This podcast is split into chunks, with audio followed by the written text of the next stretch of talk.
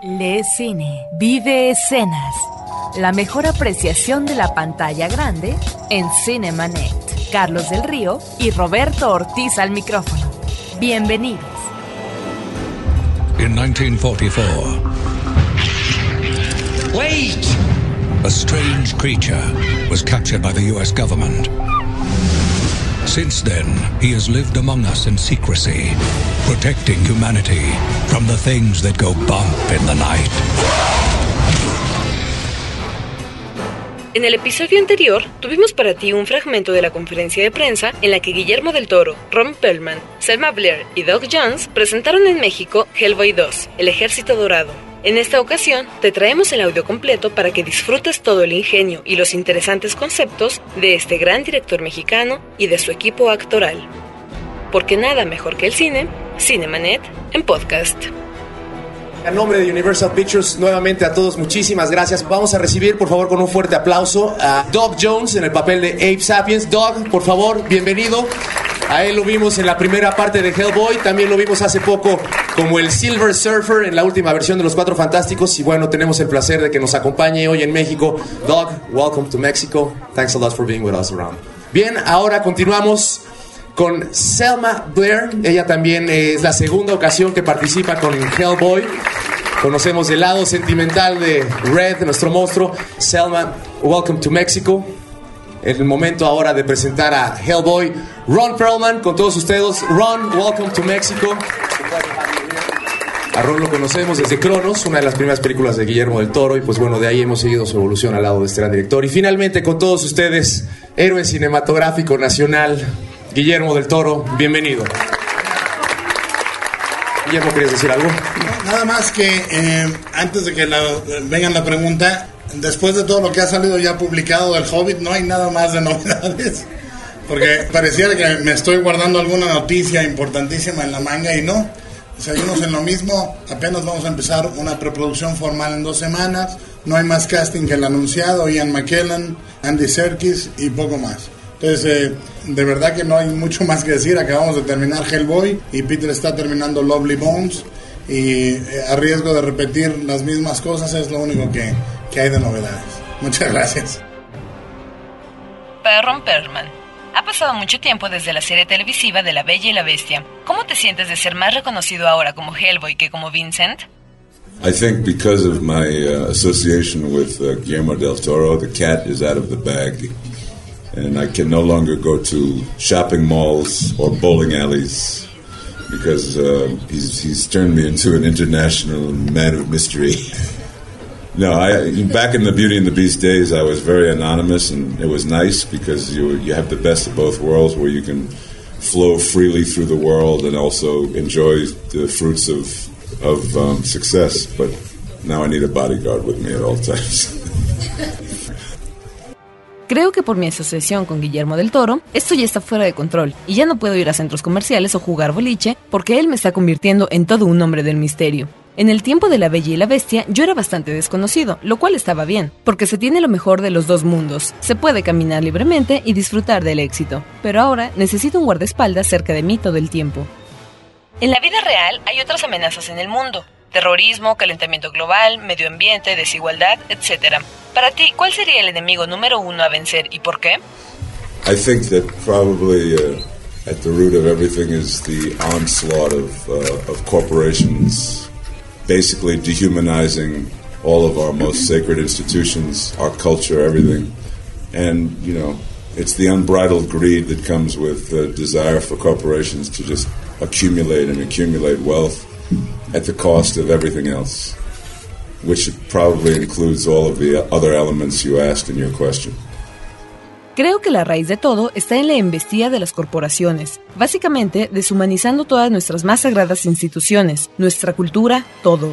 Es la ambición que viene con el deseo de las corporaciones por solo acumular más y más riquezas, a costa de todo lo demás, lo que probablemente incluye todos los demás elementos que mencionaste en tu pregunta. Guillermo, ¿cómo le haces para estar siempre de buenas?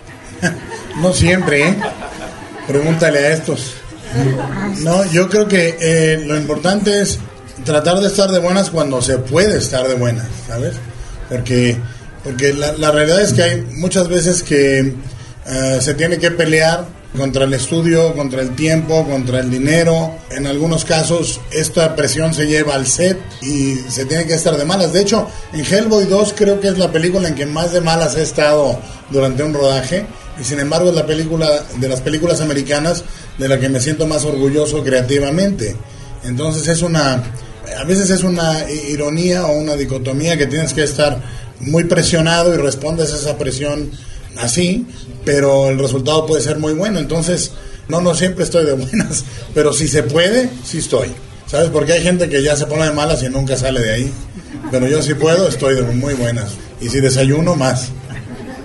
Cuando uno ve las películas fantásticas tuyas, suele uno pensar que hay algo de Guillermo del Toro en cada una de ellas, de tu forma de ver la vida. ¿Qué podemos encontrar en Hellboy 2 que sea tuyo, que digas es algo que no había explorado o que sigo explorando que me inquieta? Bueno, cada que el príncipe dice algo, yo estoy de acuerdo con él.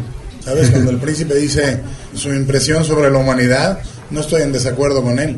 Estoy en desacuerdo con los métodos que usa, pero no con las ideas que tiene. Es decir, yo sí creo que se está destruyendo la imaginación, se está destruyendo un montón de cosas eh, espiritualmente importantes a cambio de cosas materiales que son profundamente desechables, ¿no? Pero estoy de acuerdo con él en ello.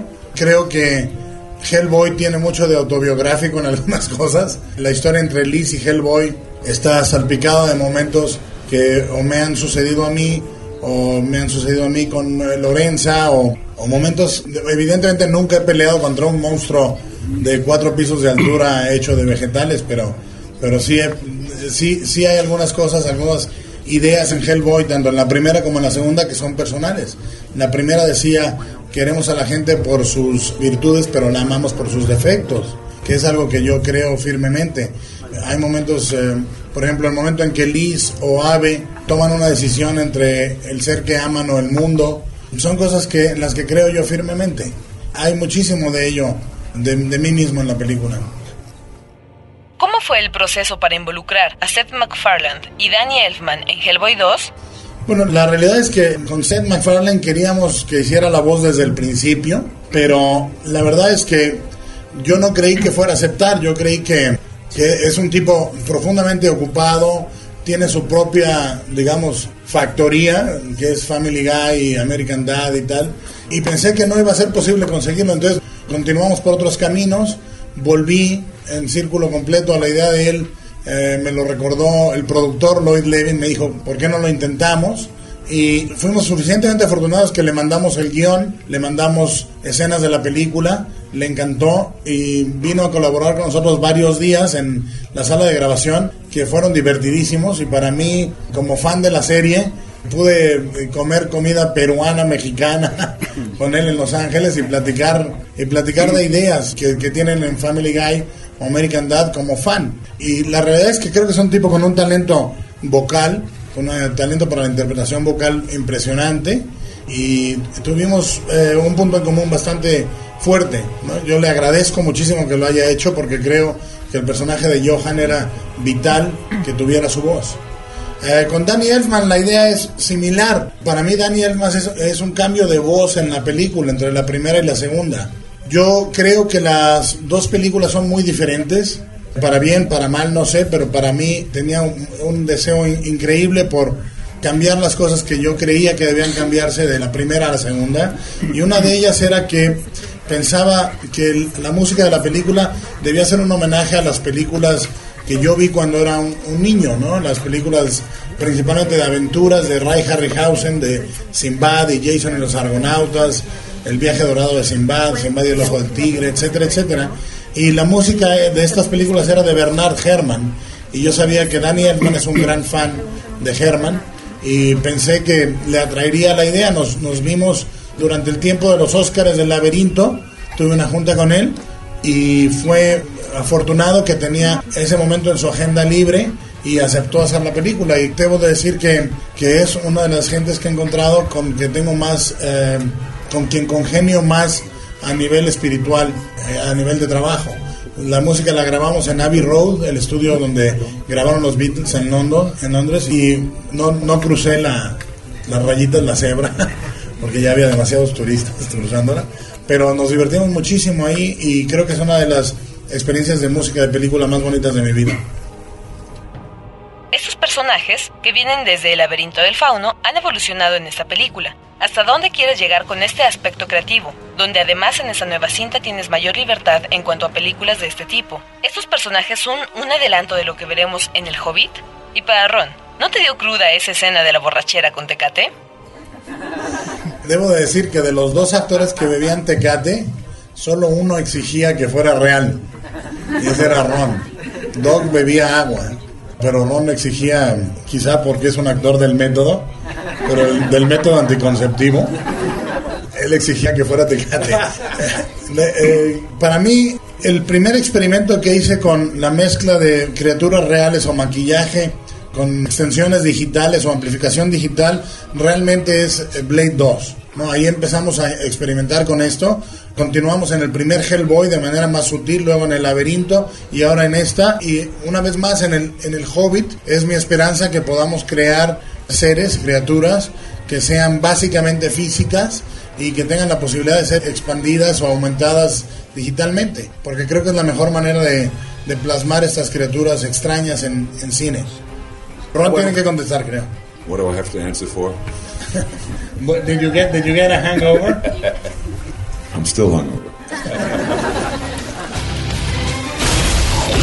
Kill them. Wouldn't do that if I were you.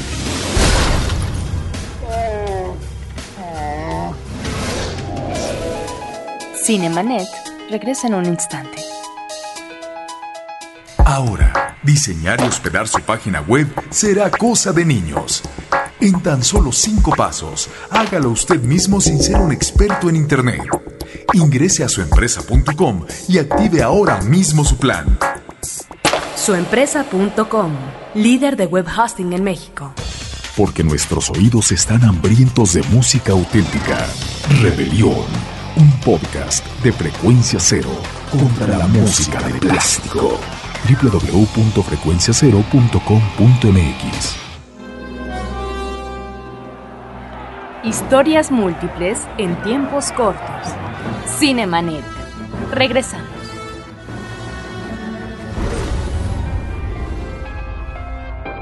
When our world is threatened, I have returned to wage war and reclaim our land. by forces beyond our understanding, our government turns to an elite, top secret organization. We're moving up. We had over 70 guests reported. We have no survivors. Same story here, babe. Don't call me babe. Hey, I said, hey. Red, we have company. Estos superhéroes son muy humanos, tienen sentimientos muy comunes a toda la humanidad. ¿Nos pueden hablar un poco de sus personajes? ¿Qué encuentran de cercano con ellos? Y para Guillermo, ¿cómo fue realizada la escena de la borrachera? ¿Cómo fue la interacción director-actores? Empezamos con Selma. Selma Yostar. Yes, unfortunately, I did not get to get drunk with Tagati beer, which made me very sad, but I got to watch them. Um, but I felt very close to Liz. I mean, I felt very close to her in the first one, sadly. And and um, this one, you know, I, got to mature with Liz, and that was important. And I thank Guillermo so much for that because I got to grow up with Liz, and she's very much a misfit, and sometimes I feel that way as well. But Liz is a lot stronger than I think, you know, we all give ourselves credit for, or that I give myself credit for as well. But um, yeah, I think I definitely identify with a lot of the defects um, that Liz has. Bueno, yo no tuve la oportunidad de emborracharme con Tecate, y fue muy triste solo verlos. Me sentí muy cerca de Liz, es decir, me sentí cerca de ella en la primera, tristemente. Y en esta pude madurar mucho con Liz. Y eso fue muy importante, y estoy muy agradecida con Guillermo porque pudimos crecer juntas, y a veces me siento como ella también. Pero Liz es mucho más fuerte de lo que creemos, y de lo que yo creo que soy. Pero sí, creo que me identifico con muchos de los defectos que tiene. For me, as Abe Sapien, I do connect with him very much. First of all, I'm a younger brother in real life. I have four older brothers, and having this man right here uh, take care of me the way he does on and off screen was was a real treat for me uh, to revisit a second time, especially, and this time to be more on film and, and explore more colors and more layers of Abe Sapien, um, more personality Um, especially my favorite part of the whole story, aside from getting drunk with my big brother for the first time ever, was uh, the the love interest story um, that that took me personally back to high school when I fell in love for the very first time, and how stupid that made me. Um, so here with Abe Sapien's story, he's the brains of the operation. Um, he needs to keep his intellect intact, but his heart is pounding so loud that it might compromise the decision making uh, prowess that he usually has. So I could relate to that as well. Yo como Abe Sapien sí me conecté mucho con él, primero porque soy un hermano menor en la vida real. Tengo cuatro hermanos mayores y el tener a este hombre cuidándome dentro y fuera de la pantalla de la forma que lo hizo fue muy importante para mí, y el estar más tiempo en pantalla me permitió explorar más colores y facetas de la personalidad de Abe Sapien especialmente en mi parte favorita de toda la historia. Además de emborracharme con mi hermano mayor por primera vez, fue la historia de amor que me hizo recordar la preparatoria, cuando me enamoré por primera vez, y cuán estúpido me hizo sentir. Y aquí Abe es el cerebro de la operación y necesita mantener su intelecto intacto, pero su corazón está latiendo tan fuerte que quizás comprometa la toma de decisiones que usualmente tiene. Así que me pude sentir identificado con eso también. The major difference for me from Hellboy 1 to Hellboy 2, Hellboy 1 is mostly a study in in the swagger and the wisecrack, you know, kind of gamesmanship of this particular superhero and the, the description of his his kind of adolescent mindset and his kind of one-dimensional approach toward, you know, fighting as a way of expressing his love for fighting rather than his altruistic need to save anybody. The second film opens with Hellboy and Liz living together, and it's not going well. And so Hellboy spends the entire movie, really, uh, up until the very last fight or post uh, Angel of Death, in a very compromised state emotionally. And um, this was a real challenge. I mean, a real acting challenge. I, t- I said to Guillermo in the beginning of, of before we even started shooting, I, you know, I really hope and pray that I find the loneliness that he put into the, the script this time for Hellboy, the real elements that lead him to understand and get in touch with what an outcast he is and, and how singularly unique he is as a negative in his desire to be part of the collective consciousness. So it was a great acting challenge for me to be sort of in a compromised emotional state while being a superhero. And um, I thank God that I get a chance to work with a, a filmmaker where it's all about the nuances. It's all about those little tiny human elements more so than the big tentpole elements that you know that you see in, normally in these large budget movies. Para mí la mayor diferencia entre Hellboy 1 y Hellboy 2 fue que la primera era estar en este orgulloso y sabiondo superhéroe de mente adolescente, que se lo toma a juego y que se acerca a las peleas como una forma de demostrar justamente su gusto por pelear, más que su necesidad altruista de salvar a alguien. La segunda película comienza con Hellboy y Liz viviendo juntos, y no les está yendo bien. Hellboy pasa casi toda la cinta hasta la última batalla con el Ángel de la Muerte en un estado emocional muy comprometido. Esto es un verdadero reto actoral. Incluso le comentaba a Guillermo antes de comenzar a filmar que realmente esperaba poder encontrar la soledad que puso para el personaje en el guion esta vez. Los verdaderos elementos que lo llevan a entender y aceptar lo marginado y singular que es, como una negativa en su deseo de ser parte de la conciencia colectiva. Así que fue un gran reto actoral para mí tratar de estar en un estado emocional tan comprometido al tiempo de ser un superhéroe y gracias a Dios tuve la oportunidad de trabajar con un director para quien son importantes esos pequeños elementos humanos, más que los grandes elementos que normalmente se ven en las películas de gran presupuesto. La pregunta era sobre la borrachera de Tecate, ¿no? Bueno, la realidad es que fue una de las primeras escenas que imaginé, me parece que las películas de superhéroes, algo que me atrae muchísimo es la cotidianidad, la posibilidad de hablar de, de esta gente cuando no está salvando al mundo, ¿no? Pero además hacerlo de una manera que yo me pareciera enternecedora o, o que retratara momentos minúsculos en lugar de retratar momentos mayúsculos en una película de acción. Tenemos escenas muy, muy pequeñas, muy íntimas, como la escena entre Hellboy y Liz en la camilla, en la sala de, médica. Tenemos escenas como la escena del ángel de la muerte, como la escena en que Liz y Hellboy hablan en privado o, el, o Abe y la princesa tienen su primera charla a solas, etcétera, etcétera. Pero esta escena era diferente para mí porque era una escena en la que dos personajes que por diferentes motivos jamás hubieran cantado una canción de Barry Manilow se encuentran en ese momento, eh, vamos eh, hay una compulsión por cantarla, ¿no? ¿Qué es lo que pasa con las canciones de, de desamor, ¿no? Todo el mundo puede ser intelectual, leer a Proust, escuchar a Vivaldi, pero llegado el momento, un buen José José, un buen José Alfredo Jiménez, o en su defecto en inglés, un buen Barry Manilow, siempre se escucha en privado con la lagrimilla de fuera, ¿no? Entonces, eh, me pareció que era un momento muy bello, sobre todo para Hellboy por razones de su absoluta, digamos, superhumanidad físicamente, ¿no? Ver a este mastodonte cantando era encantador. Y el, el personaje de Abe, que es superhumano intelectualmente, que se precia de conocer el cimiento de la armonía de Vivaldi todo eso, de repente no le queda otra más que cantar esa canción. Poquito a poco van entrando en la canción, eh, ayudados, lubricados sus, sus eh, subconscientes por tecate, y terminan cantando la voz en cuello, ¿no? Que es, creo que algo que he vivido en mi vida varias veces. Selma, decías que te identificabas con Liz, pero ¿estarías dispuesta a hacer lo que ella hizo por Hellboy? ¿De arriesgar que el mundo muera junto con ella para salvar a su hombre? Y para Doug, después de trabajar con personajes fantásticos, ¿no te sientes ya también fantástico? Oh, after working with such an amazing cast, yes, it's, it makes me feel a little more fantastic. And director, I feel like the luckiest girl to be here right now. But the question that the angel of death posed to Liz, I mean, that is the most horrific question. I can't imagine having to think about bringing the apocalypse of the world for the one you love. I mean, I'd sacrifice myself. I would kill myself gladly to save the world. I don't know if I could give up the one I love.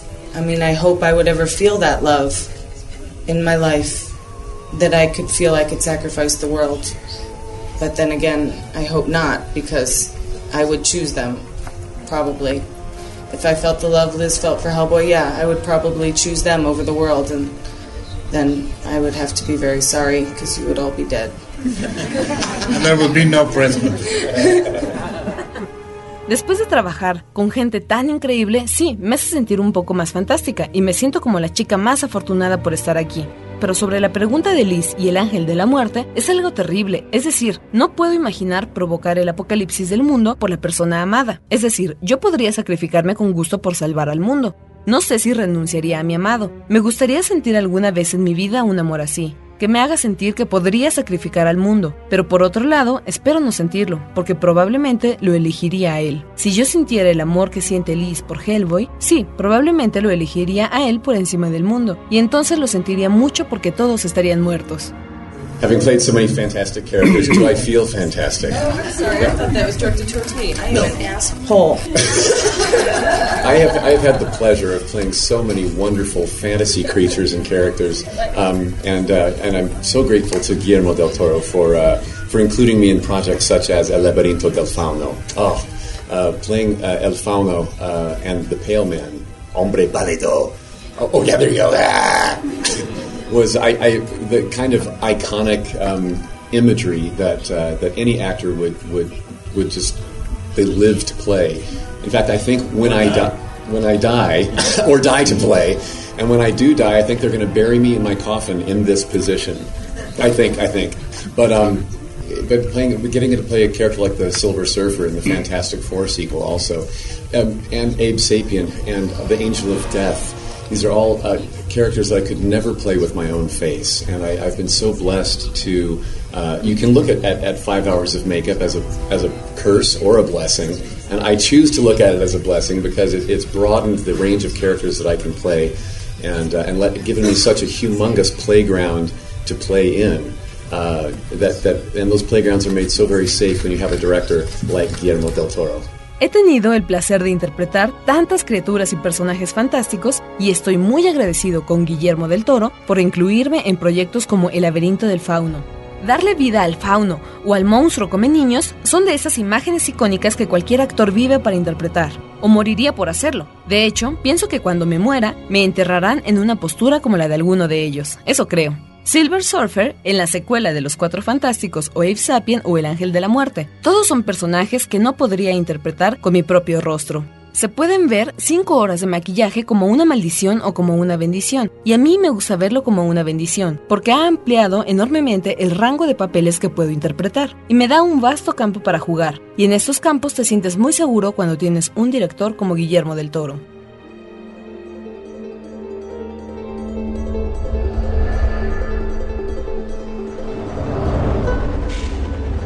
Maybe it's the cold wind that chills you to the bone,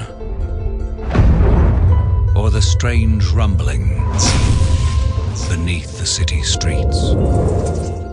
It's the unnerving sense that there's a world around us we cannot see. It's not your imagination. This world is very real. And it's very, very angry.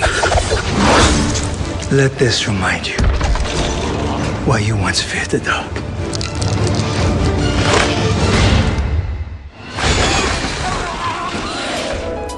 Cinemanet regresa en un instante. EON 4.5. Conéctate al mundo de la tecnología y los negocios con EON 4.5. Un podcast de frecuencia cero. www.frecuenciacero.com.mx. Apaga la luz y escucha. Testigos del Crimen, un podcast de frecuencia cero, porque la realidad puede ser aterradora. www.frecuenciacero.com.mx. Historias múltiples en tiempos cortos. Cinemanet. Regresamos.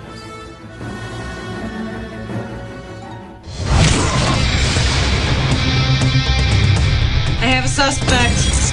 The Royal Seal. I have returned from exile to wage war against humankind. I will call upon the help of all the children of the earth. The good, the bad, And the worst.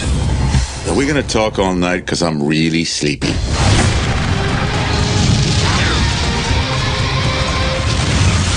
Oh, crap. Selma, ¿no temes ser encasillada en personajes de cómics? Y Guillermo, ¿podrías hablarnos un poco más de la escena del Ángel de la Muerte?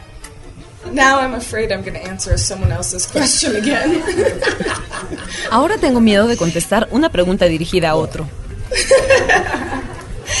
um, no, I, I, I would be thrilled to be seen as any kind of character. I'm just happy. I'm just happy to be um, a working character in anything. Um, but no, if, if I'm seen as a comic character, as, as a successful Liz character, then it means that we were successful in portraying a character that that was truthful to Liz's and Hellboy's story. So that is fine by me. A mí me gustaría ser vista como cualquier tipo de personaje. Solo estoy feliz siendo un personaje que funcione. Pero no, si me ven como un buen personaje de cómic, como a una buena Liz, entonces significa que fue exitosa la forma en que lo personifiqué, que fue creíble dentro de la historia de Hellboy. Y eso está bien para mí. And now I will let Guillermo answer the question that was directed to him. Y ahora voy a dejar que Guillermo conteste su pregunta. No, answer, tú, tú contéstala, yo, yo answer. No, la, la escena del ángel de la muerte también fue de las que iniciaron la- el proceso de escritura y me parecía muy importante la manera en que Liz contesta al asunto, no lo contesta pensándolo largamente, lo contesta instintivamente. Si algún día existe y hacemos una tercera parte de Hellboy, se sabrá si fue una decisión sabia o no, pero me parece que es una decisión humana. Y eso es lo que me importa mucho. En, el catálogo americano de superhéroes privan mayormente los superhéroes infalibles. En cambio, a mí me parece que en la vida real todos somos falibles, hagamos lo que hagamos, como directores, como funcionarios públicos, como lo que sea, eh, en el momento en que dejamos de creernos humanos, nos volvemos un poquito locos, ¿no? Yo creo que un poquito, algunos muchito. Y la realidad es que creo que es bien importante recordar la falibilidad, la humanidad, o dicho de otra manera, que todos la cagamos en algún momento. ¿No? O sea, yo, creo que es importantísimo y que lo podemos hacer emocionalmente, lo podemos hacer por una cosa que a corto plazo parece, parece ser buena. Las decisiones de los personajes en Hellboy, sus actos, no son infalibles. Esto es una gran diferencia y creo que lo fue en la primera película, lo es en la segunda película.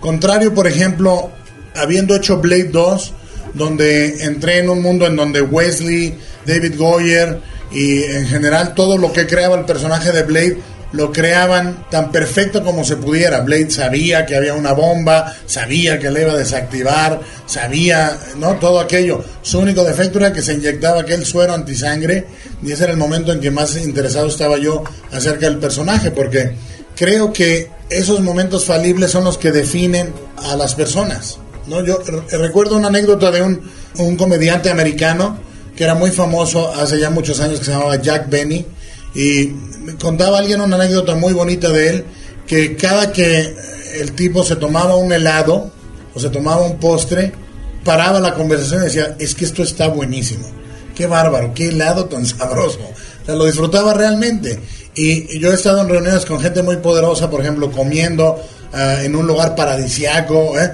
Que no se dan cuenta ni dónde están, ni qué están comiendo, ni qué está pasando.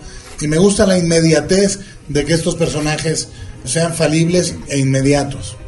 Para Doug, ¿cómo logras ser tan camaleónico en cada uno de los personajes que has interpretado? For me, uh, playing this wide range of characters that all are very different from each other uh, does can present a challenge to you. But I, for me, it's, it starts with a script, uh, getting the story, finding out what my character is, how my character plays into that story, and then I take, uh, uh, I'm then sitting down with my director, whoever, whatever film it is, and um, hearing his his storytelling ideas for that my character, where where he's going, what his background might be, any personality ticks he might have. Um, then then I take myself into a studio with a mirror, and I find out what I have to kind of open up my soul and let this character come into me, uh, so that he can play himself through me. Um, and that's where we discover we find we meet each other and find each other through this whole process. Um, a mirror will tell me a lot about how this character walks, um, lunges, sits, crawls, whatever whatever he's called for to do, uh, called upon to do. And then the makeup process starts. Makeup tests, costume tests, fittings, and you find out what your limitations might be. You find out what your extended capabilities might be. Maybe my reach is longer than than normal. Maybe uh, they've built a beautiful long neck with a, a, headpiece that really expresses well when I tilt my head, as as Alfano. Um, that's where more personality will, will be let into me. And um, but but first and foremost, the, the the heart and soul of that character must be explored and identified for me so that, that he can play himself through me. And that, that will change from one character to the next. Interpretar esta amplia variedad de personajes puede parecer un reto, pero para mí empieza con el guion. Entiendo la historia, encontrando lo que mi personaje representa dentro de esa historia, y me siento con el director, cualquiera que sea la película, a escuchar sus ideas sobre la historia y el personaje, a dónde va, de dónde viene, cualquier rasgo de personalidad que él crea que debe tener. Y luego voy a un estudio y me paro frente a un espejo a averiguar. Debo como abrir mi alma y dejar que este personaje entre en mí, para que pueda expresarse a través de mí. Y es en donde nos encontramos él y yo dentro de este proceso. Un espejo puede decirme mucho sobre el personaje, cómo camina, cómo se sienta, cómo se arrastra, o lo que sea necesario que haga. Entonces empieza el proceso del maquillaje, las pruebas de maquillaje y vestuario, y así encuentras tus limitaciones y capacidades. Tal vez mi alcance sea mayor, tal vez me construyeron un hermoso y largo cuello que se expresa muy bien al mover la cabeza, como con el fauno. Ahí es donde mucho de la personalidad me llega, pero debo explorar el alma y el corazón del personaje para que pueda hablar a través de mí, y eso cambia de una interpretación a otra. Guillermo, en ese momento de tu vida y con lo que está por venir, el hobbit y demás, ¿aún sigues pensando en los boleros? sí, sigo pensando en los boleros. Yo creo que más que nunca, porque estando, estando en Budapest, por ejemplo, filmando Hellboy 2 o, Eh, A donde quiera que vamos, viajan los panchos con nosotros, eh, sin fallar, ¿no? Eh, Yo creo que es bien importante eso, em- emocionalmente la música no se pierden las raíces y, y a nivel sentimental eh, los boleros son imprescindibles. El equivalente a Barry Manilow en español, que es Napoleón, sigue viajando conmigo también para... Era un pajarillo.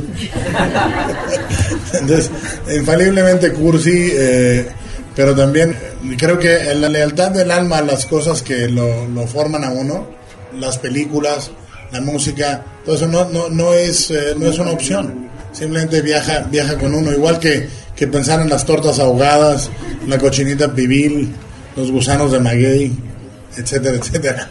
Eso no se puede evitar. Muy bien, pues en nombre de Universal les agradecemos a todos muchísimo. Un fuerte aplauso, por favor, para el elenco y el director de esta extraordinaria cinta. Selma Blair, Doug Jones, Ron Perlman y nuestro héroe nacional, el señor Guillermo del Toro. the visionary director of Pan's Labyrinth, invites you into a world mythic creatures and forgotten lands. Oh my god. Where the ultimate battle between good Give it up, Nasty. We can see it. How do you see me? and evil Kill them. will decide the fate of mankind. Hellboy 2, The Golden Army. Good never looked so bad. I know I'm a Los créditos ya están corriendo. Cinemanet se despide por el momento. Más en una semana. Vive cine en Cinemanet. Frecuencia cero. Digital Entertainment Network.